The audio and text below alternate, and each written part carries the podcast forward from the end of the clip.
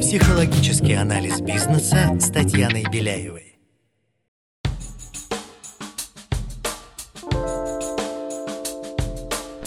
Всем привет! Меня зовут Татьяна Беляева. Этот подкаст о психологических аспектах ведения бизнеса, развития себя, команды и своего дела. Вы будете слышать мой голос один раз в неделю. Будут выпуски, где я рассказываю и разбираю психологические составляющие профессиональной деятельности, отвечаю на вопросы слушателей. И, конечно, будут выпуски, в которых участвуют интереснейшие гости, предприниматели, маркетологи, лидеры команд, творческие личности и профессионалы российского и международного уровня. Вместе мы ищем точки роста, мотивации и стратегии построения звездных команд и экологичных организаций. Бизнес всегда делают люди, а значит в нем так много психологии. Поехали! Сегодня поговорим на очень интересную для меня лично тему и для многих лидеров и руководителей компаний стратегирование в условиях неопределенности. Сегодня интереснейший гость, управляющий партнер практики стратегические сессии и трекинг Support Partners, основатель HR-техбюро Astra, член Ассоциации независимых директоров России в статусе директора Людмила Ушакова. Людмила, здравствуйте. Здравствуйте, всех рада слышать. Спасибо, что пришли. Я вас знаю как э, очень интересного эксперта, человека, который давно в стратегиях, э, много вы проводите стратегических сессий, делаете архитектуру этих сессий. Вот что такое вообще стратегия? Зачем она нужна? Возможно ли вообще в современном неопределенном мире какую-то стратегию выработать? На этот вопрос сразу надо отвечать, что, конечно же, нужно. Вокруг стратегии много заблуждений. Многие воспринимают это как что-то такое теоретическое, либо тяжелое, либо высоколобое какое-то, либо какое-то оторванное от жизни. На самом деле каждый из нас стратегирует на своем личном уровне, на семейном, в своей карьере, в компании. И редко какой человек просто по воле волн куда-то катится. Стратегии пронизывают все. Не только социум, но и природу, и все живое на самом деле. Поэтому стратегия — это то, как адаптироваться то, каким образом выживать и быть конкурентоспособным, и быть в долгосрочной перспективе успешным. Основное здесь именно долгосрочность. А вот в такие времена, как сейчас, возобладает два таких заблуждения, которые сейчас очень ярко проявляются. Первое заблуждение, что сейчас нужно только тактические действия, что самое главное выжить, поэтому нужно грести лапами. И те, кто придерживаются вот этой метафоры, что ты как э, та лягушка, которая попала, и вот она должна бить этими лапками, пока не собьет. Они забывают, что метафор в народном творчестве хватает на каждый повод. И есть такая метафора, как курица без головы, которая бегает хаотично. И главное не превратиться в нее. Мне больше всего нравится делить контуры управления на четыре в обычной жизни. Как часто говорят, в каждой штуке есть четыре подштуки. Вот эти четыре подштуки, они на самом деле присутствуют все время, но только в разные времена, каждая из них по-разному выражена. Верхний уровень – это контур прогностический. Это реально тот уровень, на который периодически человек, компания, лидер – акционеры, на которые забираются и, собственно говоря, вот для того, чтобы не упустить возможности, смотрят за этими прогнозами. Это даже не хеликоптер-вью, это еще выше. То есть когда нужно смотреть за горизонт реально. И в кризисные времена этот уровень нужно включать обязательно на полную. Для того, чтобы как раз не сбиться с пути. Вот этот маяк, что где-то там вдали есть некая точка, ее надо не терять из виду. Можно делать шаги влево, вправо, назад. Тут бороться с водоворотом, с тайфуном, со смерчем, но при этом не терять из виду само направление. Вот это вот прогностический уровень, он очень важен. Следующий за ним только стратегический. Стратегический – это уже на длинном горизонте, каким именно образом мы действуем, чтобы не сбиться. Третий уровень – это операционный уровень. Это уровень рутины. Это уровень, что мы делаем как всегда. Что мы улучшаем, как всегда? Чего мы не забываем? Как мы действуем для того, чтобы наш корабль не потонул? И вот сейчас как раз многие как будто ударились в этот уровень. Нет. Нет? Или еще ниже? Ударились еще ниже. Вот четвертый – это уровень ситуационный. Это уровень, когда рутинные какие-то вещи перестают работать, когда нужно реально тушить пожар, и этот пожар идет не по тем инструкциям и тем сценариям. Это ситуационный менеджмент. Вот ситуационный менеджмент тоже часто случается и в обычные не турбулентные времена, когда какая-то конкретная конкретная яркая ситуация, ее надо резко разрулить. Многие менеджеры такого, знаете, героического типа, они любят то есть это реально в профессию предпринимателя, управленца часто попадают люди, которые проблемы вообще не воспринимают проблемами, которым нравится, которые получают драйв от решения проблем. И они зачастую именно получают такой выброс эндорфинов от того, что они сейчас что-то разрулили. И как будто бы так случается, что если проблем нет, они их создают даже для себя в компании, для своих команд. Если не находят, то создают. Это правда. Ну, сейчас внешняя среда нам подкидывает. Можно не создавать, а решать. Я тоже замечаю на своем опыте и у своих клиентов, клиентов, что как будто все забывают о верхних уровнях, что сейчас не до этого, мы не будем проводить стратегические сессии, мы не будем смотреть за горизонт, потому что не видно даже, как прожить три часа. Вот мне внутренне кажется, что это не совсем корректно, понятно, турбулентно, нестабильно, не по правилам, не по сценариям. Как же сейчас формировать стратегии? Нужно уделять этому сейчас и внимание, и время. Времени на это немного, но сейчас нужно вырабатывать как совершенно такие ситуационные сценарии, но нужно обязательно представить себе за горизонт, то есть несколько сценариев долгосрочных, как может пойти. Ситуационный менеджмент хорош тогда, когда заранее прорабатывались катастрофические кейсы. И на каждый вариант, на каждый такой кейс, ну, условно, прилетели инопланетяне, захватили, я не знаю, еще Мордор какой-нибудь тут обострился. И еще Многие у нас... говорят, что ну, почти да, да, да, почти. Ситуационный менеджмент хорош, когда вы прокачали эту коллективную мышцу заранее. Не у всех так получается, но сейчас у нас масса материала для того, чтобы это прокачивать. Это как раз вот этот ситуационный уровень управления. Конечно, нужно коллективно уметь комплексные вещи делать.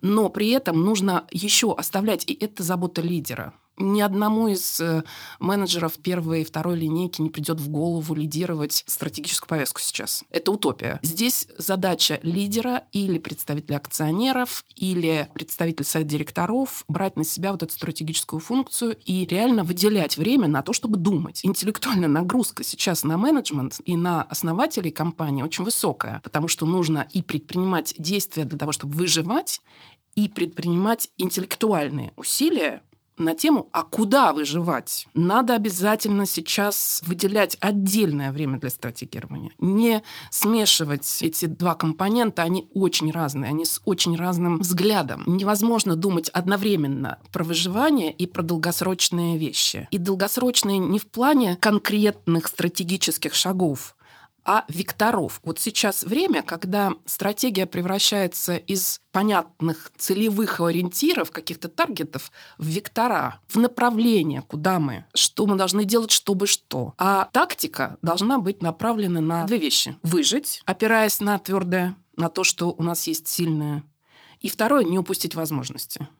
И тут нам нужен, возвращаясь к началу разговора, прогностический контур – все время нужно мониторить, собираться, обсуждать это, потому что это не дело одного человека мониторить возможности. Но они притягиваются, их нужно совместно обсуждать, э, нужно на это фокус направлять. Вот здесь мне как раз и возник вопрос, когда вы сказали про стратегирование. Это что значит? Это нужно, лидер едет куда-то на гору, садится в дзень и думает. Или он собирает команду, или это какой-то микс. Как современному лидеру стратегировать? Вы сами уже ответили на этот вопрос. Это реально микс. Главное лидеру не закрывать эту чакру. Вот когда лидер находится в предубеждении, что сейчас не время стратегировать, он ее закрывает. Он должен понимать, что это его регулярная, неделегируемая абсолютно функция, это его ответственность. Ее невозможно никому делегировать. И для того, чтобы это стратегирование было эффективным, он должен и сам в дзене быть, и сам о чем-то думать, и за чем-то смотреть, и собирать. И у него формируется тогда вокруг это поле информационное. Доминант это формируется, к ней притягивается э, какая-то информация, какие-то возможности, какие-то люди. Тогда есть шанс не пропустить шанс, я бы так сказал. Если об этом забыть, Сейчас не время стратегировать. А еще второе заблуждение. Мы не можем стратегировать не только в турбулентности, но еще если у нас дефицит ресурсов. Вот у нас дефицит ресурсов, о какой стратегии можно говорить? Это самое базовое, очень вредное и очень распространенное заблуждение. Потому что стратегия – это как раз про то, как быть успешным, устойчивым, в долгосрочной перспективе конкурентоспособным в условиях ограниченного ресурса. Ни у кого нет избытка ресурсов. Это как раз абсолютная аксиома. Поэтому те, кто считает, что он постратегирует только тогда, когда у него будет достаточно времени, сил, финансов, команды и всего прочего, он просто точно отстает от тех, кто стратегирует здесь и сейчас. Психологический анализ бизнеса. Вообще развивать эту компетенцию стратегического мышления, по-разному ее называют, стратегического видения, развиваема ли она? Или вот предприниматели приходят люди, которые уже да, могут заглянуть за горизонт. Книги надо читать, в шахматы играть. Что делать? Ну, здесь одного рецепта нет. Мы все по-разному скроены. У нас у всех разный базис, разные настройки, которые даны нам от природы. Предприниматели часто приходят как раз не стратегия. Люди, которые просто склонны к риску. Немножко другая грань бизнес-активности. Но чем более зрелый бизнес, тем больше ему нужно думать о стратегии, потому что стратегия — это про конкурентную позицию. И не про борьбу конкурентную, а именно про адаптацию рыночную, про процветание. Процветание — это всегда про сад, не про однолетнее растение. Это всегда про то, что нужно удобрить, посадить, клеровать. Ну, то есть все вот эти, я не садовник, но все вот эти долгосрочные вещи, которые ты делаешь сейчас — а эффект они дают через несколько лет. То есть стратегия это про долгосрочную капитализацию, не про выживание. Я совершенно не имею ничего против выжить. Это правильная тактика. Конечно же, это сейчас цель. Но главное не свалиться в паттерн выживальщика, когда ты забываешь про то, что у тебя выжить это было просто ситуативная цель. А на самом деле у тебя все равно цель про рост, про процветание, про развитие, про масштаб, про какую-то пользу. У тебя выживание это просто инструмент для того, чтобы дальше опять продолжать этот путь стратегический. Просто так случилось, что у тебя вот такой ахтунг, пока не выживешь, невозможно продолжить. Но это не навсегда. Вот этот момент, чтобы не впасть в эту ловушку. Мы теперь все время в ограничениях, мы теперь вот все оградились, и главное вот выживать и все. Поэтому здоровым подходом является вот тут мы этим же составом, возможно, ну вот на этой условной летучке мы думаем про то, как выжить, а этим же составом через полчаса мы думаем, как мы будем процветать. Что для этого надо сейчас заложить в будущем? Или хотя бы в какую сторону мы смотрим, чтобы не упустить. Этот микс, его важно вот не взбалтывать. То есть он микс, но его надо разделить вот немножко сепарировать эти повестки, потому что на эти повестки работают абсолютно разные системы наши интеллектуальные. На ситуационную работает там сигнальная система, условно, бей или беги, а на долгосрочную повестку работают совершенно другие вещи. И лучше их разносить вот по времени даже в обсуждениях. По времени, может быть, как технологии шести шляп, шляпы прям приодевать, да, вот сейчас мы на прагматическом уровне, а здесь мы на тактическом. Так интересно, что даже в детских сказках во всех, когда есть сложности, все равно идут либо к мудрой черепахе, либо к мудрецу, который все время думает. И внешне кажется, что он, может быть, бездействует, но это тоже важно все-таки про что мы как компания, какая у нас идентичность, для чего мы создавались, какие у нас ценности, что мы вообще хотели. Здесь мне тоже очень откликается. Ой, вы сейчас про сказки сказали, мне прям зацепило. Никогда это не применяла, но если говорить, например, про лягушку-царевну Иван Царевич стратегический просчет в самом начале сказки произвел и выбросил эту шкурку, хотя его предупреждали. А дальше у него пошла череда проблем. Но по мере взросления героя ему попадались на пути некие зверюшки, каждая из которых говорила, не убивай меня, Иван Царевич, я тебе пригожусь. Вот это вот пригожусь, и вот этот длинный путь, и для того, чтобы исправить то, что ты сделал, и да, и обращение ко всяким там Василисам Премудрым и всему прочему, это и дает вот эту вот длинную, длинную в сказку стратегию. Я еще, знаете, считаю, что в менеджменте, конечно, есть деструкторы, конечно, есть какие-то ошибки и так далее, но что можно признать ошибкой, это может быть просто уже финальное какое-то решение, которое приводит к фатальному результату. Но это всегда какая-то цепочка, череда и так далее. Ошибок не бывает. Мы учимся по мере того, как мы идем.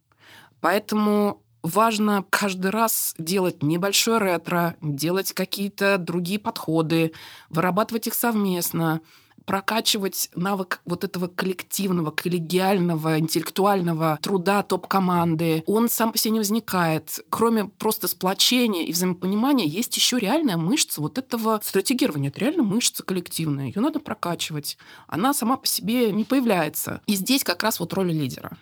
Здесь, даже если он сам не умеет, важно просто иметь адекватную самооценку. Вот это, мне кажется, очень важное качество лидеров – понимать собственные сильные и слабые стороны и правильно их усиливать. Командой или внешними консультантами, какими-то, то, что я называю костылями.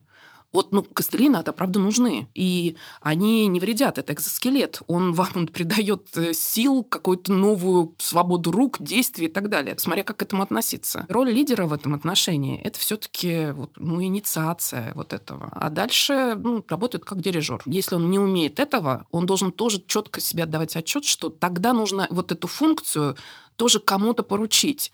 Но не делая совместную вот эту работу, ни один мега-стратег высокой башни, никакую, как бы, эта стратегия будет полностью оторвана от э, жизни. Ее никто не разделит, ее невозможно будет реализовать. Вот это вот как раз утопия.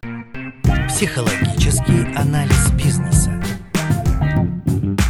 два вопроса у меня возникло. Первый по поводу того, что самооценка адекватная, вообще оценка ситуации, потому что я замечаю в своей практике, часто люди, наоборот, вот будем стратегировать, прогнозировать, но совершенно не смотрят, а где мы есть сейчас, не анализируют нормально, что сейчас происходит. Я говорю, коллеги, ну, может быть, нам надо посмотреть, где мы есть сейчас, для того, чтобы нам начать конструировать светлое новое будущее. Тоже очень откликается, что нужна адекватная оценка, самооценка сильных сторон, слабых сторон, угроз, возможностей, которые есть вокруг. И вторая тема, которая меня зацепила по поводу ретро и и отношение к ошибкам. Потому что есть такой стереотип э, или вот как раз заблуждение, с которых мы начали, как будто с которым я сталкиваюсь, что стратегия — это что-то такое железобетонное, записанное в скрижалях. Мы один раз составили стратегию. И вот даже не так давно я была на мюзикле «Золушка» в театре мюзиклов, и там мачеха поет песню «Нам нужна стратегия». И эта ария, она такая самая напряженная, что вот сейчас мы ее выработали, и мы идем все. И как-то это так воспринимается даже бесчеловечно, и поэтому поэтому есть даже страх против, ой, сейчас стратегировать заставят, и вот мы как напишем, подпишемся кровью, и все, и дальше ни шага влево, ни шага вправо. Может ли стратегия быть живой? Может ли она пересматриваться? Как этот процесс происходит? Конечно, может. Просто суть, что это то, о чем мы подумали на будущее. А, конечно же, конкретная реализация, как туда идти, Поменялся ли контекст? Это пересматривается. Вот вы едете по трассе. Если вы будете смотреть точно просто под передние колеса, вы все повороты пропустите. Вам нужно переводить взгляд с ближнего горизонта на дальний горизонт. У вас есть ближний и дальний свет фар. Это как раз и есть вот это переключение между тактикой и стратегией. Стратегия – это про то, куда мы хотим прийти в дальнюю точку. Это не конкретный пункт прям по геолокации, это скорее направление. Но если вы сбились с направления, вы точно заблудитесь. Вы не будете знать, что вы пришли туда, куда вы хотели. Это как вот в Алисе в «Стране чудес». Нужно понимать, куда вы хотите прийти. Тогда у вас есть шанс туда прийти. Иначе вы просто будете ходить по кругу, бегать этих хаотическими какими-то зигзагами. И все бы ничего. Но победит тот, у кого все-таки есть фокус, есть вот этот вектор, есть направление. Неважно, насколько фундаментально формализована, прописана э, стратегия, есть ли она на бумаге, это не важно. Конечно, есть некая магия в формализованных вещах. Магия белого листа существует. Некоторые вещи нужно положить на лист. Но эта магия, она состоит в том, что пока мы не формулируем что-то до такой степени лаконично, филигранно, чтобы это можно было поместить одним абзацем, у нас остается недодуманная мысль. Нам кажется, что мы уже все-все поняли, но на самом деле попробуйте это изложить обычным русским языком с запятыми, точками, всякими знаками препинания. Вот как только получится это, и все поймут одинаково, про что мы тут написали, тогда возникает вот эта магия. Все, это обретает некий абсолютно другой смысл, и теперь уже точно все поняли, о чем мы вместе тут договорились. Я понимаю, о чем вы говорите. Большие публичные компании, у них реально по законодательству есть обязательство иметь стратегии, которые публично размещены на их официальных ресурсах для акционеров, миноритариев и всех прочих. Их пишут реально самые высокие профессионалы в стратегическом менеджменте и в практике написания стратегии. И там огромная кабинетная работа со стратанализом, со всеми аспектами этого контекста, с прогнозами и со всем прочим.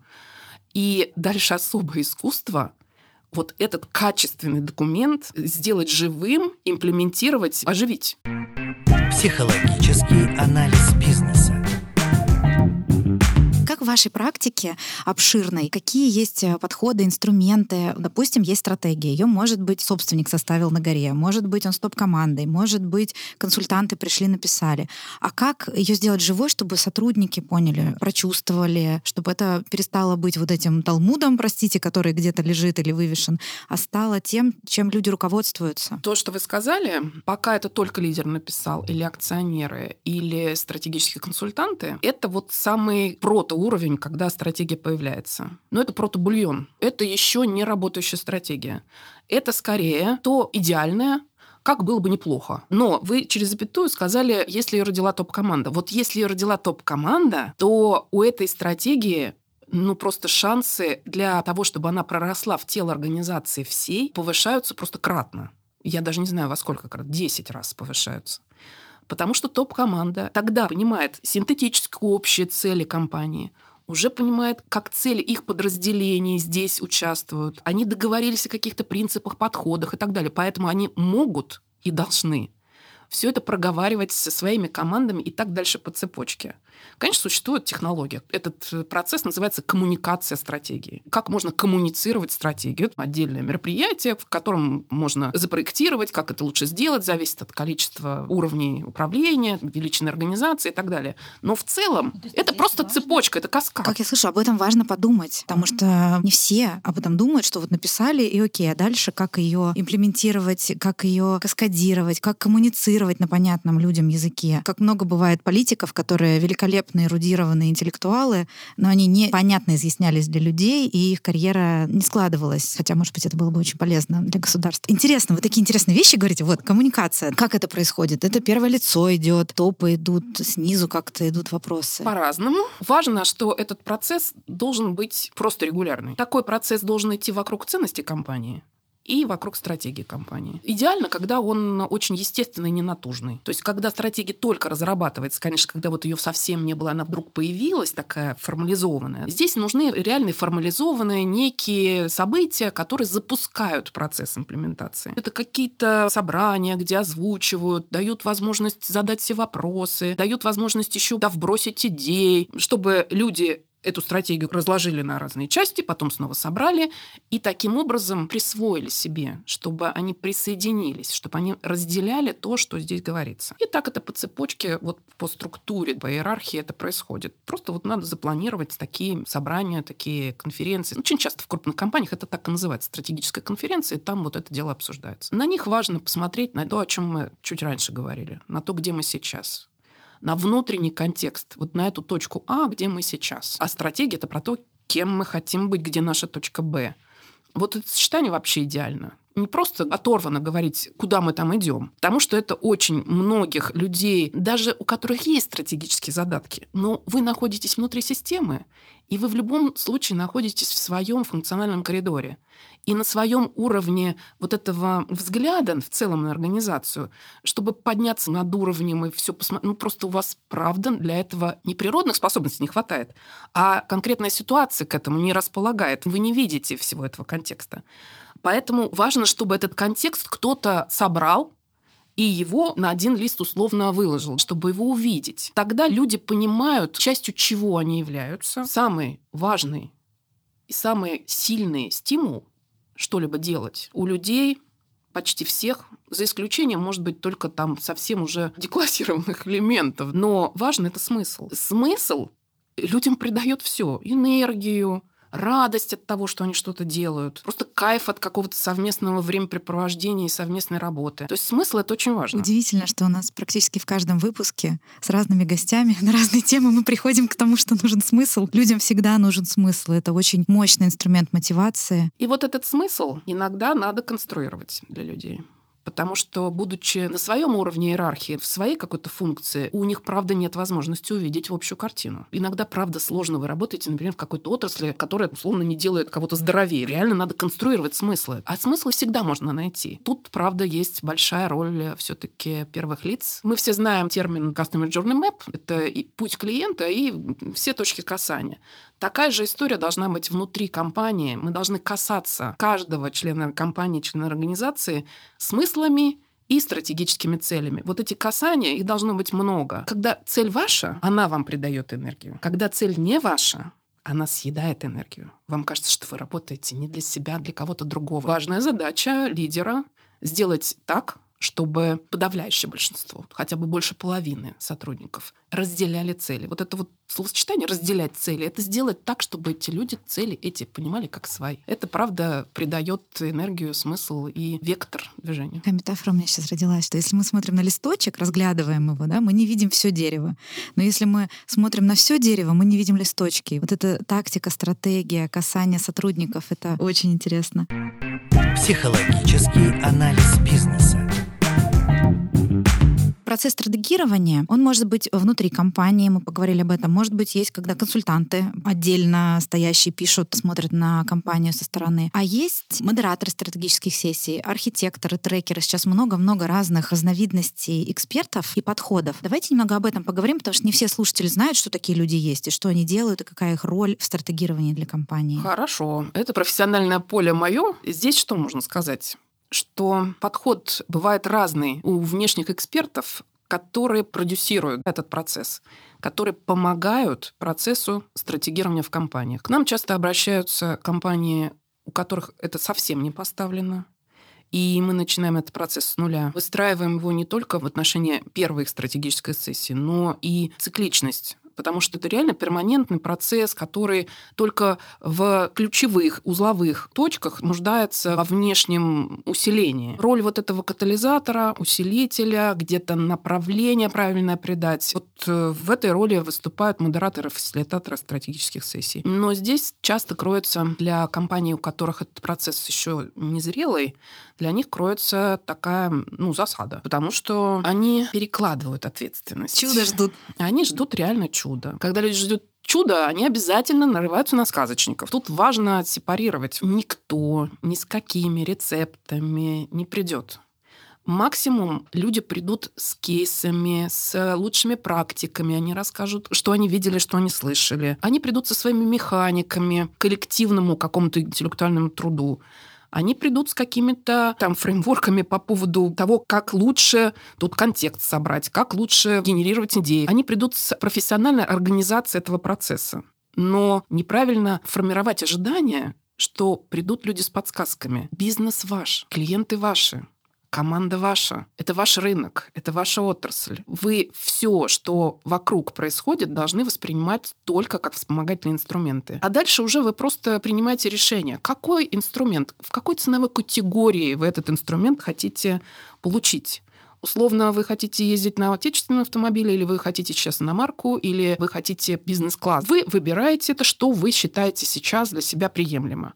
И на этом дальше вы едете. Вот здесь очень четко ответственность по выработке решения лежит на лидере и команде. Важно найти своих вот этих провайдеров, вот этих людей, которые с вами будут на одной волне, которые усилят вас, с которым у вас точно случится синергия. И тогда вместе с их инструментарием и с их желанием быть для вас таким не ментором, вот не тем, кто скажет, как надо, тренером, в хорошем смысле слова, партнером, который просто усиливает вас, не дает совершать ошибок, страхует. Если вы таких находите партнеров по процессу стратегирования, это реальное конкурентное преимущество реальное конкурентное преимущество. Когда люди рассуждают о том, что да не у всех есть стратегии и так далее, знаете как? Очень простое упражнение. И там говорят, ну вот, у Nokia тоже, наверное, была стратегия, но где же теперь Nokia? Да нет, вы посмотрите просто на всех лидеров рынка. В разных-разных отраслях. На топ-10, на топ-20 в каждой отрасли. Если вы там найдете какую-то компанию, у которой нет стратегии,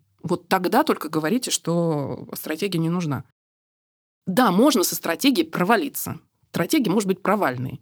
Но без нее вы точно будете где-то очень далеко в хвосте своих оппонентов. Поэтому, на мой взгляд, если этого еще не начато в компании, надо об этом точно задумываться и приступать, потому что это ответственность лидера. Людмила, благодарю вас за такой глубокий, интересный, познавательный диалог. Спасибо вам огромное. Спасибо. Подписывайтесь на нас во всех приложениях, где можно слушать подкасты. Ставьте сердечко в Яндекс Музыке и Apple подкастах. Пишите ваши вопросы, буду рада ответить на них. Это был подкаст «Психологический анализ бизнеса». До скорых встреч!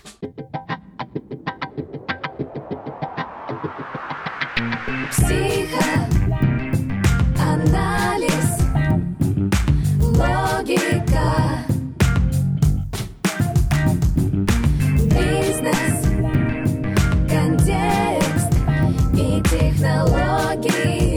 Психологический анализ бизнеса с Татьяной Беляевой.